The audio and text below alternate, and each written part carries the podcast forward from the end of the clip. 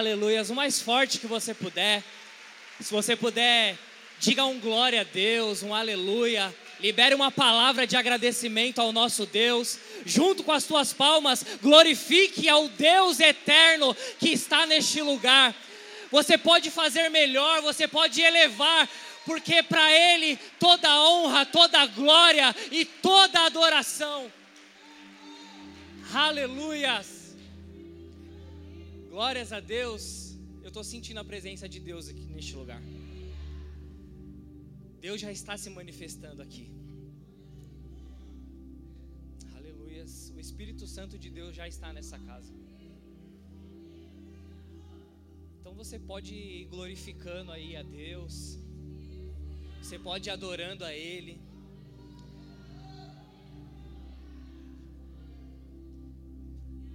Onde a presença de Deus chega, transforma o ambiente. Quem já foi tocado aqui por Deus? Nós somos tocados através das orações que nós fazemos para Deus. Nós somos tocados através do louvor quando nós adoramos a Ele. Nós tocamos Ele e Ele nos toca. Através das ofertas, através das orações. Eu tenho certeza que Deus está preparando um tempo sobrenatural para as nossas vidas.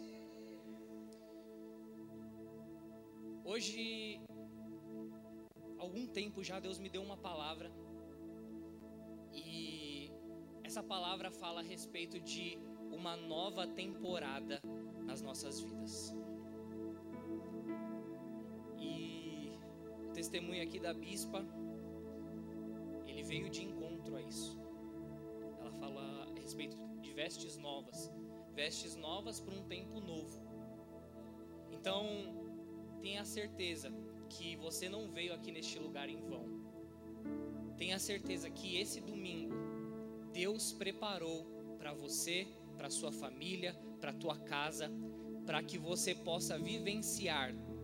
Talvez você ainda não está vivendo, mas vivenciar daqui para frente uma nova temporada de milagres, de cura, de libertação, uma nova temporada, uma nova estação. Eu quero já começar essa manhã nessa ministração profetizando.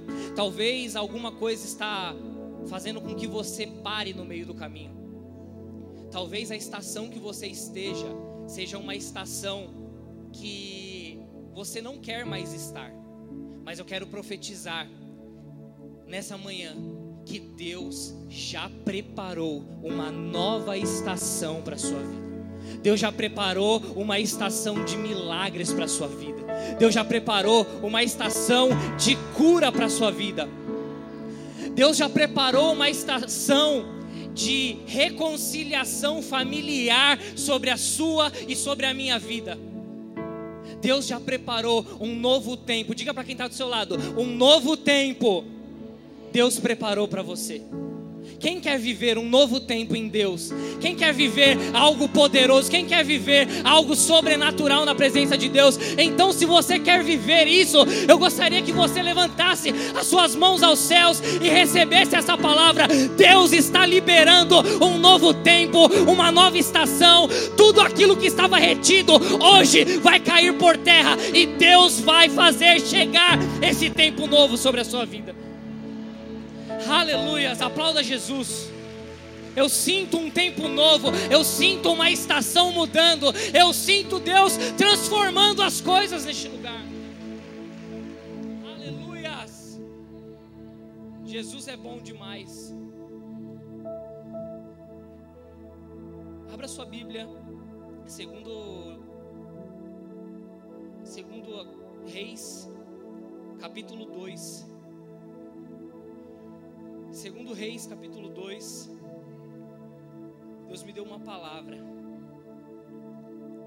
Tenho uma palavra da parte de Deus para compartilhar com você. Essa palavra, assim como eu sempre falo, ela cortou primeiro em mim. E eu sempre pergunto para Deus se a palavra que corta em mim eu posso realmente ministrar para outras pessoas. E eu espero a liberação de Deus para isso, porque para nós, muitas vezes que ministramos, existem palavras que vêm de encontro sobre as nossas vidas, que é para mudança nossa, mas não é para a gente compartilhar. É uma mudança nossa. Para quem ministra, Deus fala no individual, mas existem palavras que, com a permissão de Deus, Deus libera para que nós possamos compartilhar. E essa é uma dessas palavras que o Pai colocou no meu coração. Segundo livro de Reis, capítulo 2, verso de número 1. Nós vamos ler até o versículo de número 8 e depois nós vamos ler o 19 até o 22. Vamos lá. estou na versão NVI. Os meninos colocaram aqui na, terra, na, na, no telão também. Diz assim: Quando o Senhor levou Elias aos céus num redemoinho. Só abrir um parênteses aqui, para quem estuda conosco, e já fazer o merchan, né? Se você quer estudar conosco teologia, às 20 e 30, toda segunda-feira, nós temos aqui uma aula e nós estamos aprendendo a respeito de batalha espiritual. O pastor Miqueias tem ministrado, tem sido tremendo. Então você é o nosso convidado. Mas para quem estuda teologia, para quem já há algum tempo estudou comigo ou com o apóstolo, nós sempre falamos isso. Elias, todo mundo fala, às vezes na, no livrinho das crianças tem lá Elias sendo levado numa carruagem de fogo, né? Não é verdade? Mas a Bíblia diz que Elias foi levado num redemoinho. A carruagem de fogo ela passa depois para separar Elias de Eliseu. Ok? Então Elias foi levado num redemoinho.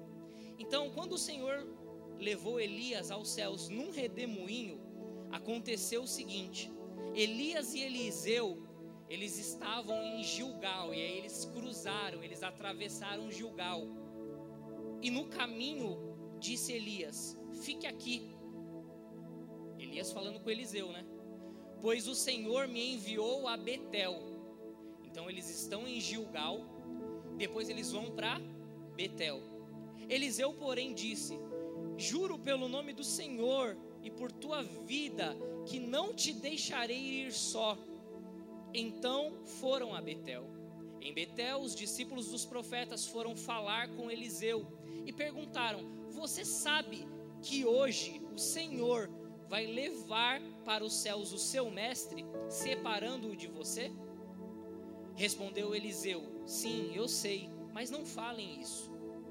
Então Elias lhe disse: Fique aqui, Eliseu, pois o Senhor me enviou a Jericó. Então aqui nós vemos já três cidades, três lugares, que são lugares importantíssimos na passagem bíblica, em diversas passagens. Primeiro lugar, Gilgal. Segundo lugar, Betel. E o terceiro lugar, Jericó. E ele respondeu: Juro pelo nome do Senhor, por tua vida, que não te deixarei só. Desceram então a Jericó. E em Jericó, os discípulos dos profetas foram falar com Eliseu e lhe perguntaram: Você sabe que o Senhor vai levar para os céus o seu mestre separando de você? De novo, eram discípulos diferentes, alguns outros discípulos, geografia diferente, mas a mesma fala. E aí, olha que Eliseu fala assim: Sim, sim, mas não falem nisso. nisso. Versículo 6: Em seguida lhe disse: Fique aqui, pois o Senhor Entenda que aqui é o Senhor enviando Elias e Eliseu para diversos lugares. É o Senhor enviando para que ele pudesse passar por essas geografias tão importantes. Então o Senhor o enviou ao Rio Jordão. E ele respondeu: Juro pelo nome do Senhor e por tua vida que não te deixarei só. Então partiram junto e cinquenta dos profetas os acompanharam e ficaram olhando à distância, quando Elias e Eliseu pararam na margem do Jordão. Então Elias tirou o manto ou a capa, enrolou e bateu nas águas. Repita comigo: bateu nas águas. E as águas se dividiram, e os dois atravessaram em chão seco. Aí no versículo 19 vai dizer assim: Alguns homens da cidade foram dizer a Eliseu: Como você pode ver, ou como podes ver, esta cidade está bem localizada, mas a água não é boa e a terra é improdutiva. Repita comigo: a água não é boa e a terra não produz. E disse: Põe um sal numa tigela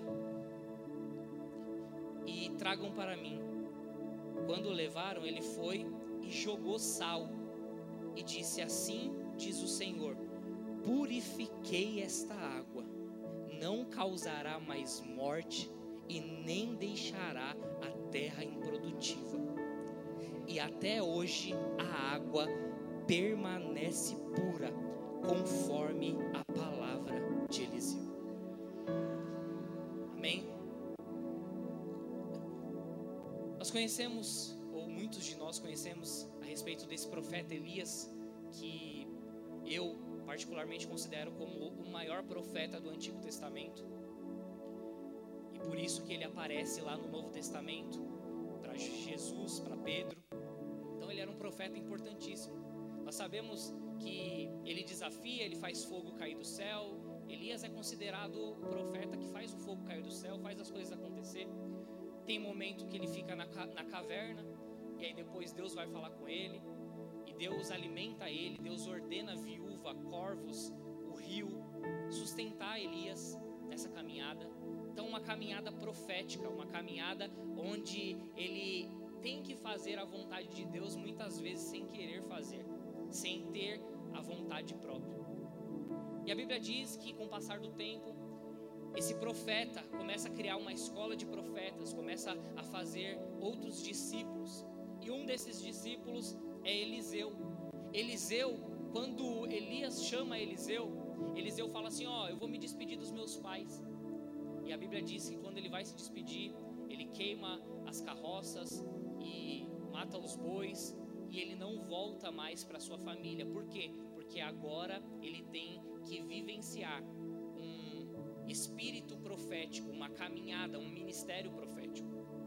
E aí Eliseu vai tomando maturidade, vai ganhando força, vai ganhando respeito das outras pessoas. E um dos maiores motivos de Eliseu ser quem ele é é porque ele respeitava o que o seu líder, ele respeitava o que Elias carregava. E nós muitas vezes vemos uma geração que não consegue permanecer na caminhada profética porque muitas vezes desonra aquilo que outras pessoas carregam da parte de Deus. E aí, por isso que nós vemos pessoas, nós vemos uma geração que está totalmente corrompida. Por quê? Porque querem ser maior do que os seus líderes ou querem ser se tornar mais relevantes do que aqueles que o tornaram relevante por algum motivo. Então, a caminhada de Eliseu é uma caminhada que nos ensina muitas coisas. Eliseu agora, ele se torna esse profeta com respeito, só que vai chegar um momento que chega na vida de todo mundo, que é a morte daquelas pessoas que nós amamos. E caso, nós não podemos falar que foi uma morte, mas o próprio Deus recolhendo, arrebatando, trazendo para si Elias. E Eliseu sabia que ia chegar esse dia, pois ele convivia com o seu mestre. Só que quando vai chegar esse dia, existem algumas coisas que Deus começa a liberar. Por quê? Porque precisava ser uma transição uma transição do profeta anterior, Elias, para um novo profeta. E nas nossas vidas acontecem muitas vezes algumas transições daquilo que é velho para aquilo que Deus tem a liberar como novo.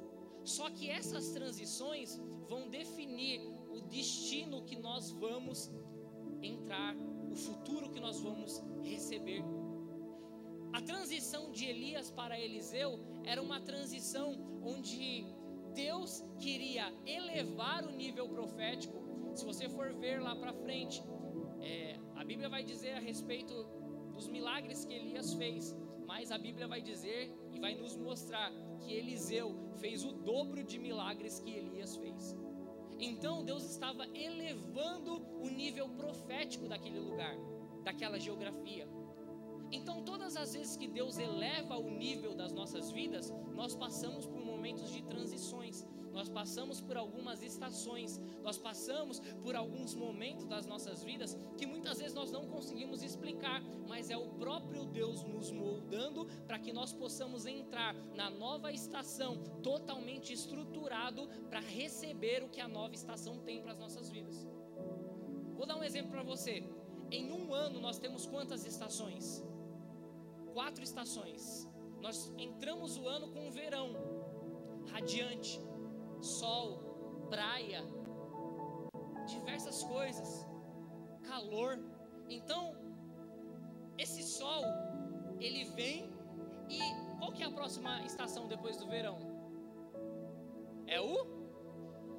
Mas já é uma mudança brusca. Por quê?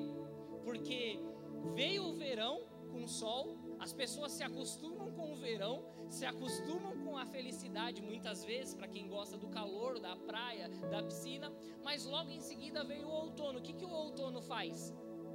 Ele tira as folhas, ele limpa as árvores, ele poda as árvores para que venha o que no próximo? O inverno. E depois do inverno vem a.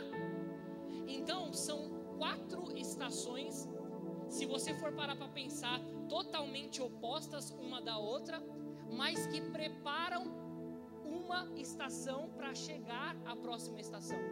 Então, quando o outono chega, o outono vai limpando as árvores para que chegue o que?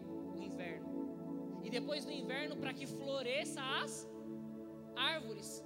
Mas como vai florescer as árvores se as folhas no outono não, não caíram, ou então não foram limpas? as árvores. Então, tudo aquilo que Deus faz, só para você entender, tudo aquilo que Deus faz, Ele prepara o ambiente para que possamos passar por aquele ambiente.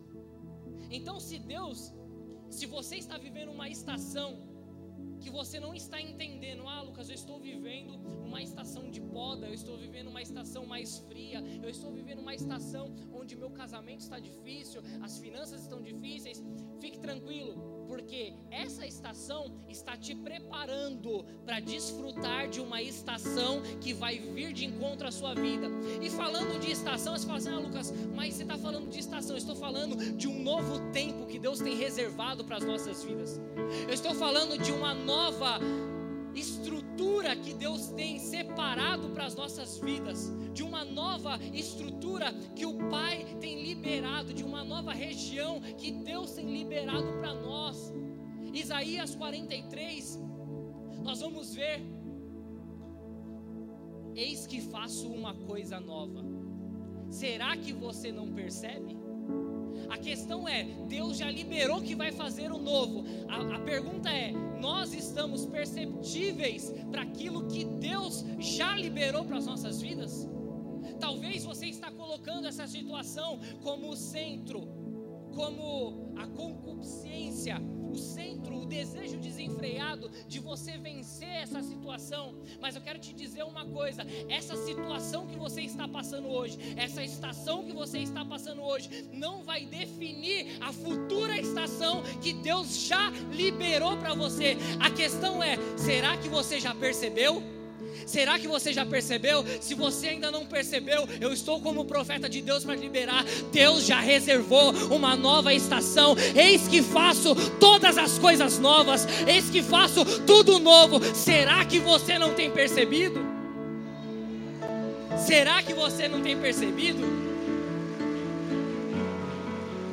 rios no ermo, caminho no deserto. Talvez você esteja passando um deserto na sua vida, talvez você esteja passando uma escassez na sua vida, mas Deus já preparou o caminho para cruzar nesse deserto, e no final do caminho tem algo esperando você maior do que aquilo que você está vivendo hoje. Eu não sei se você está percebendo, mas nós, como igreja, estamos perceptíveis aquilo que Deus vai derramar, o novo que Deus vai liberar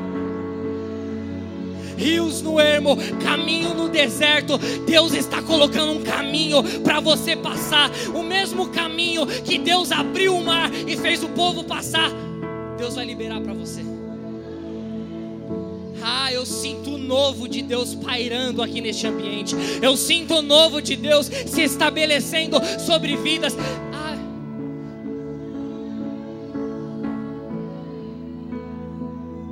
Quando Jesus ele começa a pregar, ele prega a mesma palavra, a mesma lei, a mesma Torá, mas as pessoas olham e ficam maravilhadas, falam assim: que coisa nova é essa que ele está pregando? Sabe por quê? Muitas vezes a gente se acostuma com aquilo que nós estamos vivendo. Mas às vezes existem coisas que estão acontecendo para nós, para nos mostrar que é novo, mas a gente está tão acostumado com o velho que a gente não quer mais entrar e saborear o novo. Jesus pregava a mesma palavra, é a mesma Torá, era a mesma escritura, e as pessoas falavam: que doutrina nova é essa? Que ensinamento novo é esse? Mas não é isso, a questão é a revelação da parte de Deus liberada na terra através do Cristo.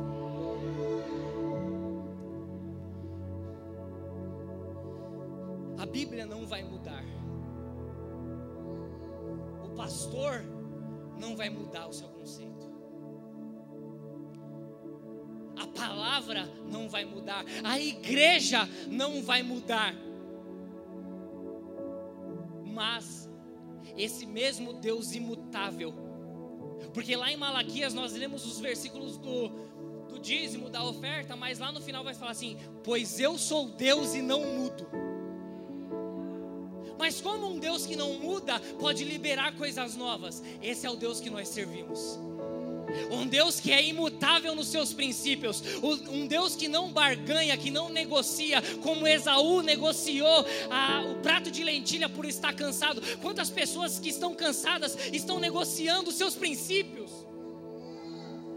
Quantas pessoas que estão cansadas estão negociando aquilo que Deus liberou, mas eu quero te dizer algo: se Deus liberou que vai ser novo, vai ser novo, vai ser inédito. Quando Moisés pega aquele cajado, ninguém tinha aberto o mar com um cajado, ninguém tinha tocado nas águas e as águas se abriram, mas ele fez algo inédito. Deus vai fazer algo inédito. Deus vai fazer algo inédito. Filipenses capítulo 3, versículo 13: Esquecendo-me das coisas que ficaram para trás, eu prossigo para o novo, eu prossigo para o alvo, eu prossigo para frente, eu quero buscar o novo. Ah, mas Lucas, isso daqui que eu estou passando é tão terrível. Ah, isso daqui que eu estou passando não vai vivenciar. Esquece disso, vivencia o novo, busca o novo, avança para o novo. Eu estou pregando para vocês, eu estou pregando para mim também. Até mancando que Deus me bateu aqui. Deus está batendo em mim, gente. Ô Lucas, esquece das coisas, coisas velhas, vive o novo, compartilha com a igreja. Igreja, esquece das coisas velhas. Calma, calma. Você vai esquecer das coisas velhas ruins que não tem te aproximado da presença de Deus. Mas existem coisas ruins que te catapultam, que te impulsionam para coisas sobrenaturais. Dessas você não vai esquecer, você não vai viver mais, mas você vai lembrar: eu passei, eu Eu passei, é difícil. Eu passei aquela crise na minha família, eu passei na finança, eu passei nos filhos, eu passei, eu passei. Eu não vou desvalorizar, porque eu sei aonde Deus está me levando, eu sei aonde Deus está me entregando. Eu sei que existe algo novo liberado para mim. Eu sei, eu sei. Primeira estação que Elias e Eliseu passam é a estação de Gilgal. Repita comigo, Gilgal. Gilgal significa a terra da circuncisão. Para quem não sabe o que é uma circuncisão, a Bíblia vai dizer lá em Gênesis, capítulo de número 17, do verso de número 10 e 11, vai falar a respeito de uma ordem de Deus para Abraão. Deus chama Abraão e fala assim: Abraão, eu já fiz uma promessa para você. A partir de hoje, todo menino nascido no oitavo dia vai ter cortado seu prepúcio, seu órgão reprodutor masculino, a parte de cima, a pele de cima. como sinal da minha aliança. Então essa era a circuncisão. Todos aqueles que foram, fossem descendentes de Abraão precisariam passar pela faca. Cuidado os homens aí com a faca, hein? Pelo amor de Deus. Cuidado com os eunucos aí. Mas todo menino no oitavo dia, toda criança precisava receber um corte no prepúcio, no seu órgão reprodutor, como sinal da aliança, porque a partir deles ia se estabelecer novas gerações, novas gerações, e todas as gerações precisavam fazer isso, uma ordem de Deus, para que eles pudessem ter uma aliança abençoada com. A Bíblia vai dizer que o povo está saindo já em Josué capítulo 5 capítulo 5, versos de número 8 e 10, a Bíblia vai dizer que o povo está saindo da, do Egito, está fugindo, mas existiram homens que nasceram ali no deserto. E esses homens não foram circuncidados quando criança. Aí Deus para Josué e fala assim: Ó, vocês estão fugindo, vocês já estão chegando, vocês estão próximos de atravessar.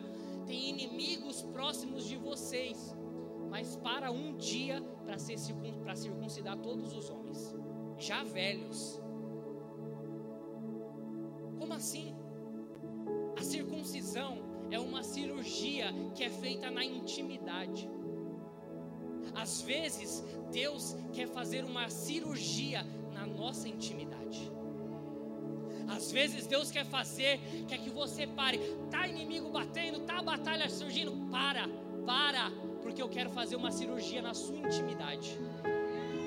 Para, não prossegue. Eu sei que vocês vão conquistar a terra que eu prometi para vocês. Calma, calma. Eu não consigo fazer com que vocês cheguem numa nova estação se a intimidade de vocês não passarem por uma operação. Velhos já tiveram que se expor para outros homens, para que Deus pudesse fazer a cirurgia para que os homens pudessem fazer, para que a aliança pudesse estabelecer. É melhor você se expor para Deus do que perder a guerra achando que você tem força para conseguir. Se exponha para Deus, a circuncisão nada mais é do que expor a sua intimidade para Deus, para Deus fazer uma cirurgia. Deus está fazendo uma cirurgia na intimidade de pessoas aqui. Ah, talvez você não ora mais, talvez você não jejua mais, talvez você não lê mais a Bíblia, talvez você não tem mais intimidade com Deus. Põe para fora essas mazelas, põe para fora isso que põe para fora. Põe para fora esse ódio. Põe para fora isso que não te deixa mais ter intimidade para Deus começar a fazer uma cirurgia. Deus vai fazendo a cirurgia, cirurgia, cirurgia. Vai fazendo a cirurgia na intimidade. Deus vai limpando a intimidade. Deus vai fazendo uma operação naquele quartinho escuro que você está prendendo aí. Deus está operando. Eu falei para a bispa isso quando o Theo estava internado. Ele teve que passar por duas cirurgias. Fizeram um furo aqui no lado direito dele. Direito, eu sou ruim porque eu sou canhoto. direito dele. E a cirurgia era pegar esse furo, colocar como se fosse uma um caninho com uma lâmina e uma câmera para ir cortando toda a parte necrosada do pulmão. Deus falou comigo nisso. Eu mandei para bispo, mandei. Porque às vezes existem lugares que só a limpeza não vai, existem lugares que só a gente ah, pedir perdão, confessar um perdão. Existem lugares que Deus precisa passar a lâmina, tirar toda a necrose, tudo aquilo que está morto, tudo aquilo que não tem mais vida, vai tirando e vai limpando. Essa é a cirurgia na intimidade, essa é a verdadeira circuncisão. Então, quando você for se expor, se expõe a Deus, se expõe a pessoas de Deus, para que você possa ser curado, para que você possa ser tratado, para que essa estação seja uma estação de tratamento, para na nova estação você chegar totalmente pleno para vivenciar o novo de Deus sobre a sua vida.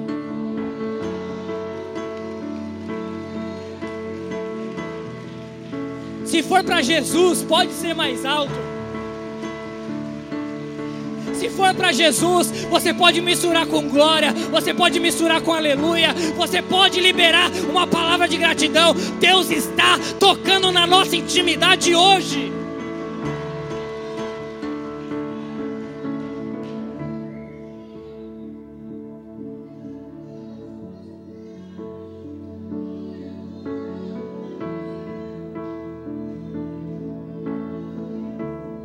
Melhor expor a intimidade para Deus do que lutar sem a aliança.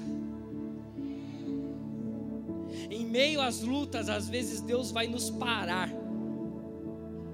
Quando Moisés vai ver a sarça, Deus fala: sabe a primeira coisa que Deus fala para ele? Não te chegues para cá. Não te chegues para cá. Deus estava elevando o nível de intimidade. Não te chegues para cá, eu não quero você assim desse jeito para cá.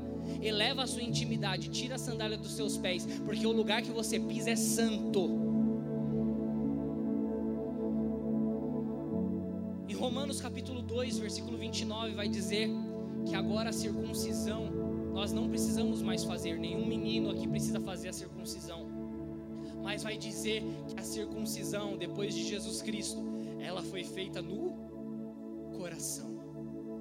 Então agora você não precisa se expor fisicamente, mas você precisa abrir o seu coração para Deus trabalhar sobre a sua vida. Então abre o seu coração porque Deus vai trabalhar hoje na sua vida. Eu vejo Deus trabalhando na vida de pessoas aqui hoje, mas precisa haver uma exposição do coração. O que é expor o coração? É falar, eu sou ruim mesmo. Esses dias eu falei para Deus, Deus, eu sou ruim.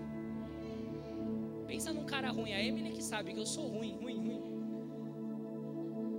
ruim. Se eu der o microfone aqui para ela, ela vai falar todos os meus defeitos aqui, mais do que o CPF dela, sabe de cor. Mas é um processo. Nós estamos passando por um processo, por uma estação. Olha como, como Deus é. Eu nem ia falar isso aqui. Nós perdemos um bebê Depois que nós perdemos um bebê, Theo ficou ruim. E aí, eu estava fazendo as contas. Se o Theo tivesse ficado ruim no mesmo período, lógico que a vida não é feita de si, mas a Emily estaria na UTI de barrigão. Deus tem um propósito. Depois que passamos por essa estação do milagre, das, da recuperação do Theo, agora Deus nos deu um outro bebê.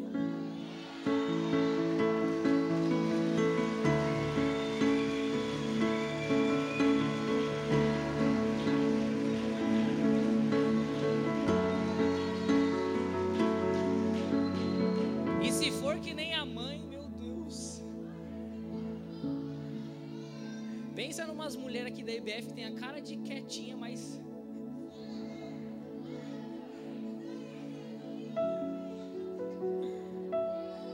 Eu só falto apanhar em casa, gente. Brincadeira, mas é verdade. Tô brincando. A Leo ali parece um gatinho, daqui a pouco você fala.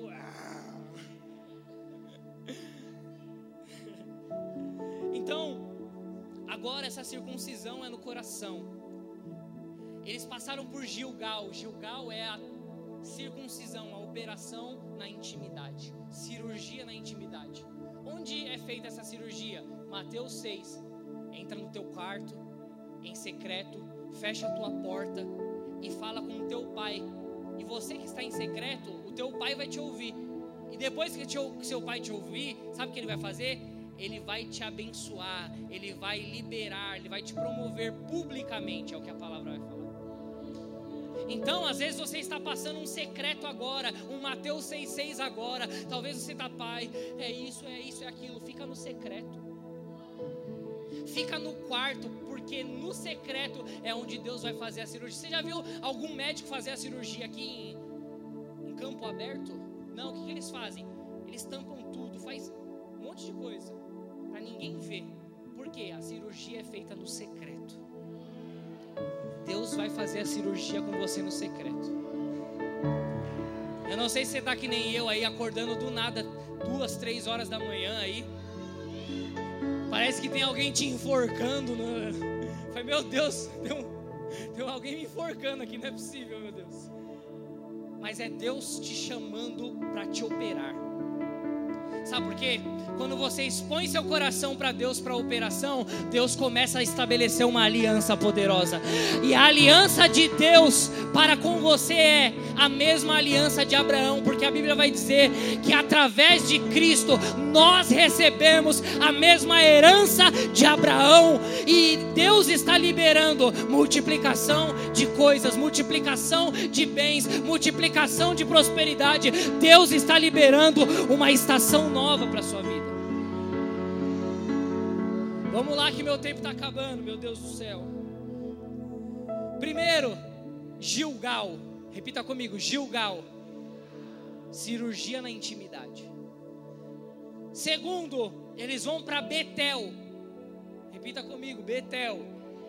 Betel, quando Jacó lá no Gênesis vai estabelecer um significado é, casa de Deus. Chama-se casa de Deus o significado do nome Betel.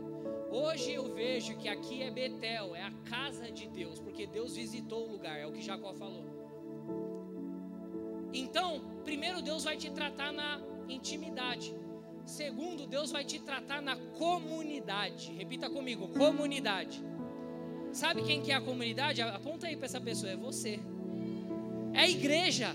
A comunidade é a igreja, porque não adianta eu ter intimidade com Deus e não vir para a casa do Pai. Não adianta eu ter intimidade com Deus e não ter comunidade com as pessoas. Não adianta eu falar, eu oro em casa, eu jejuo em casa, eu faço as coisas em casa e não tem comunidade na igreja.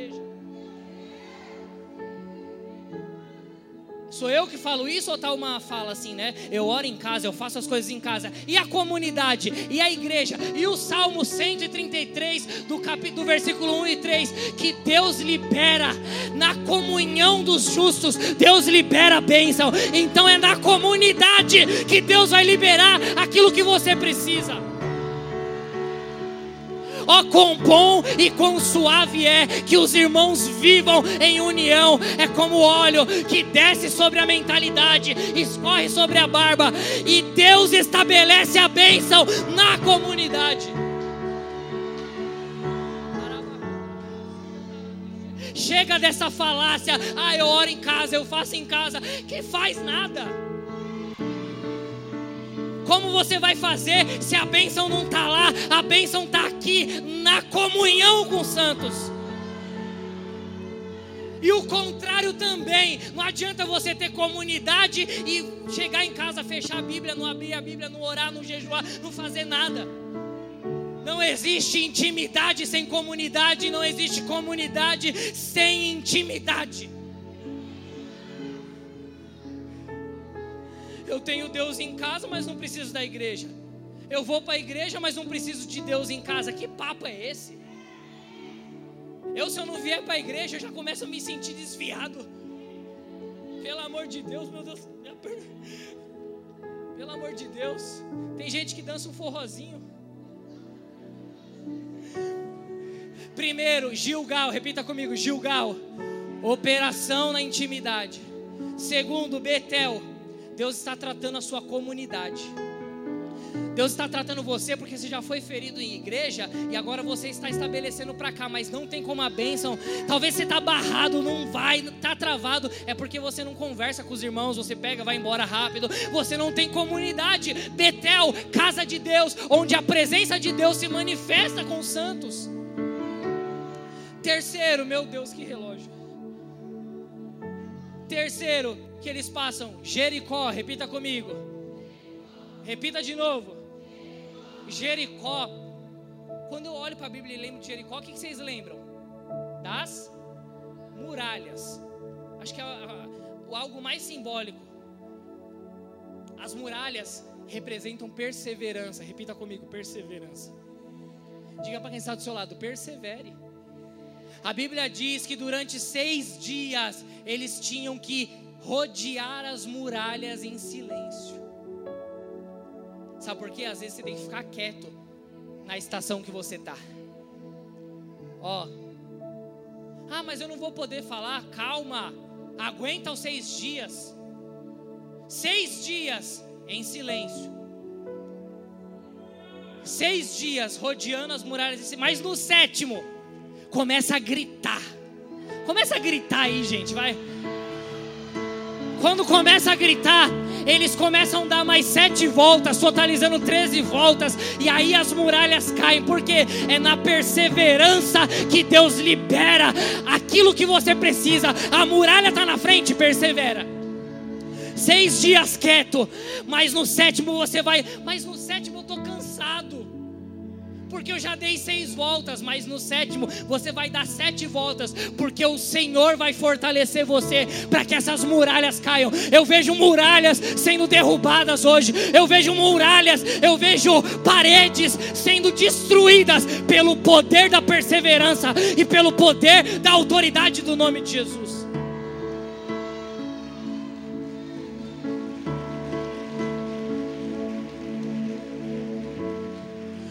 Seis dias em silêncio, mas no sétimo dia todo mundo vai ouvir o teu milagre, todo mundo vai ouvir que a muralha que estava te impedindo caiu por terra e você conquistou ambientes geográficos que em outra hora você não conquistaria.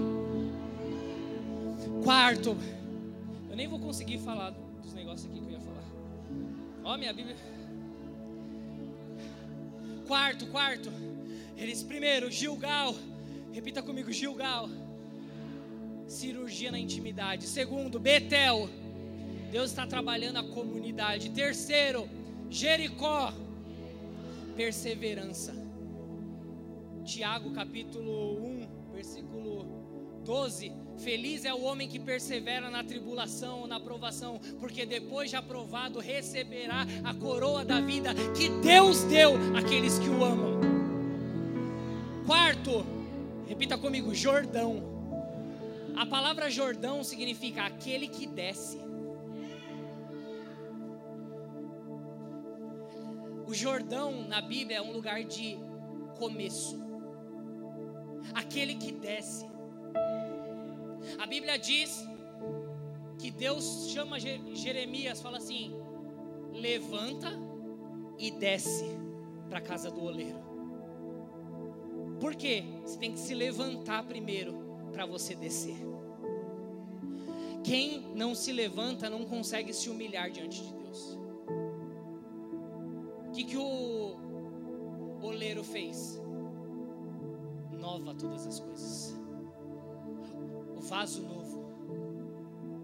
Eliseu chega no Jordão. Eliseu chega no Jordão, bate a capa, a capa se abre. Milagres, nova temporada de milagres. Mas para isso, o que ele teve que fazer? Descer.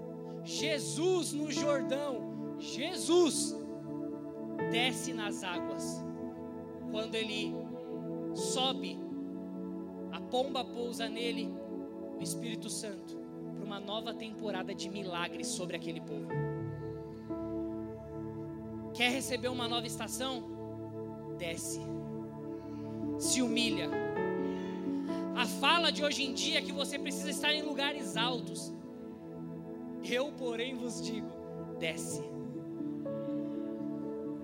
Desce, porque quando você se humilha, quando você cresce, quando você se ensoberbece, quando você sobe, Deus coloca um teto para você. Mas quando você desce, Deus te eleva acima de todos os tetos. Deus te eleva em lugares, em estações, em novidades que você ainda não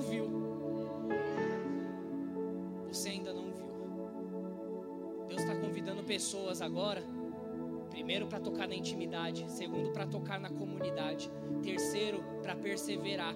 E quarto, para você vivenciar uma nova estação, você vai precisar descer. Quando eles passam por essas estações, o novo está chegando. Agora é só Eliseu, porque Elias já foi, a transição já foi feita.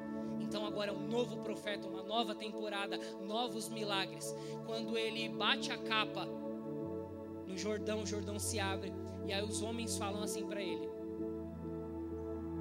Você, ele está com o manto de Elias, repita comigo, manto de Elias, Deus de Elias e o espírito de Elias. Sabe por quê? Como eu disse aqui um pouquinho antes, você vai vivenciar o novo, mas você não vai desprezar o velho. Você vai vivenciar o novo, mas você vai lembrar e falar assim, ó, é por causa daquela dificuldade, é por conta daquela luta, é por conta daquela pessoa, é por conta daquele incentivador, daquele líder que eu estou vivenciando a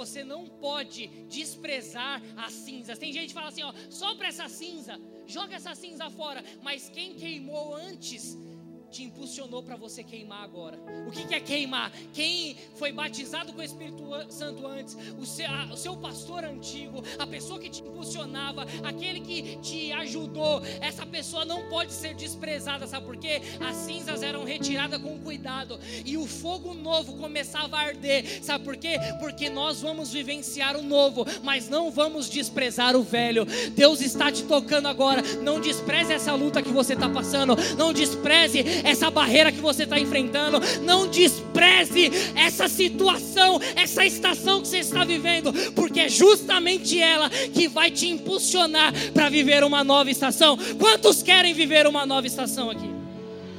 Se coloque de pé nessa manhã.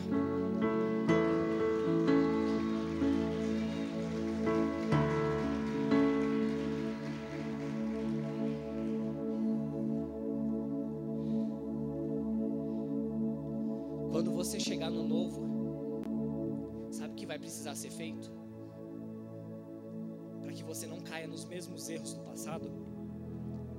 A Bíblia diz que quando eles passam o Jordão, Eliseu agora é questionado por outros homens e fala assim: Ó, você passou no Jordão a seco, mas essas águas, esse Jordão, tem causado morte e miséria. A cidade é bem localizada, mas essas águas aqui essa fonte aqui tem causado morte e miséria. Quando você passar, quando você transicionar para um tempo novo, sabe o que você vai precisar fazer? Remir a fonte. O que é remir a fonte? O que, Eliseu faz? Ele joga sal na fonte, nas águas, e aquelas águas não causam mais morte e miséria, mas agora são puras. O Rio Jordão que era um rio sujo, agora se torna um rio limpo. Eu já estou finalizando, mas gostaria que os meninos colocassem para a gente ganhar tempo. Eu separei aqui alguns provérbios,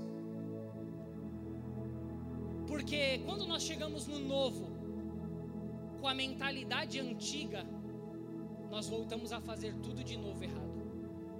Mas quando nós mudamos, remimos a fonte, nós começamos a vivenciar a melhor estação da nossa vida. A pergunta é, Lucas, o que, é uma fonte? Coloca para mim aí, Provérbios capítulo 10, versículo 11. A boca do justo é fonte de vida, mas a boca dos ímpios abriga violência. Então, quando você chegar nessa nova estação, você vai ter que remir aquilo que você fala a sua boca, as palavras que saem da sua boca, podem trazer morte ou vida. Coloca para mim Provérbios 16, 22.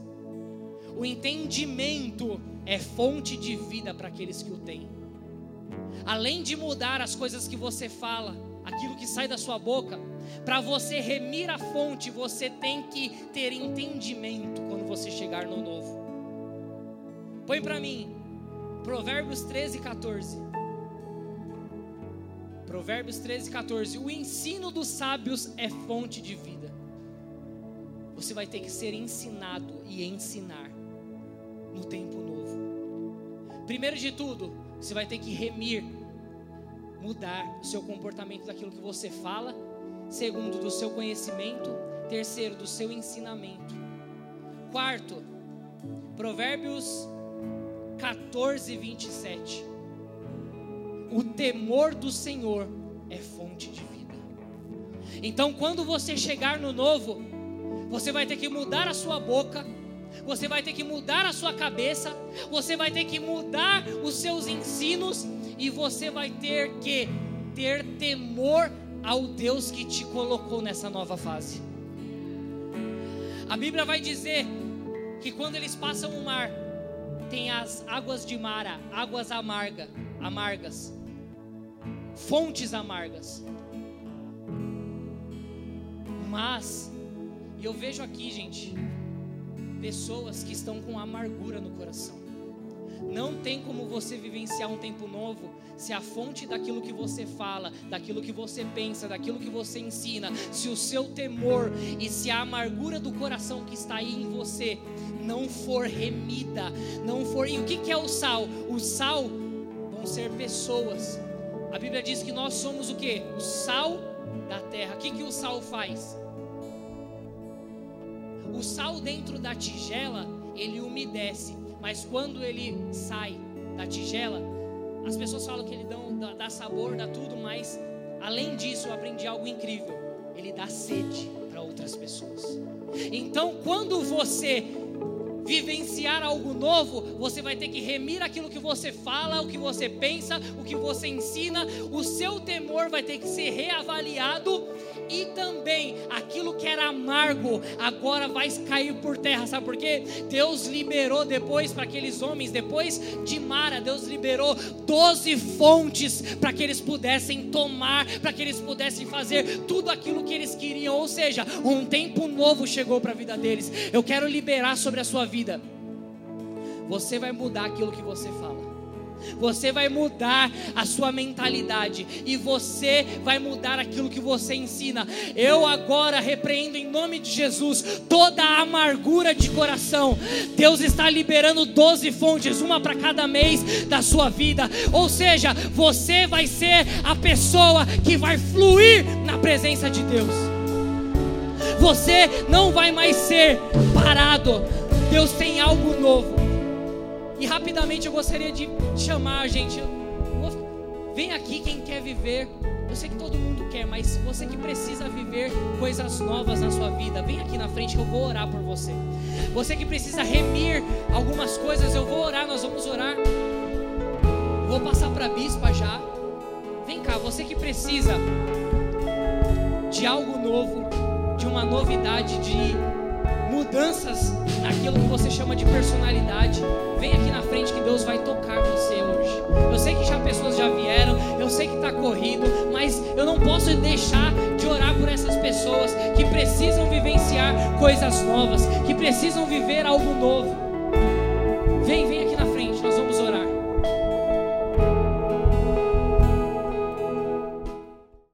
Olá, muito obrigado por ter nos acompanhado até aqui. Siga o nosso perfil aqui no Spotify caso você ainda não nos siga. Ative as notificações também para não perder nenhum dos nossos podcasts. Aproveite e compartilhe esse episódio com alguém. Nos ajude a edificar a vida de cada vez mais pessoas. Deus abençoe a sua vida.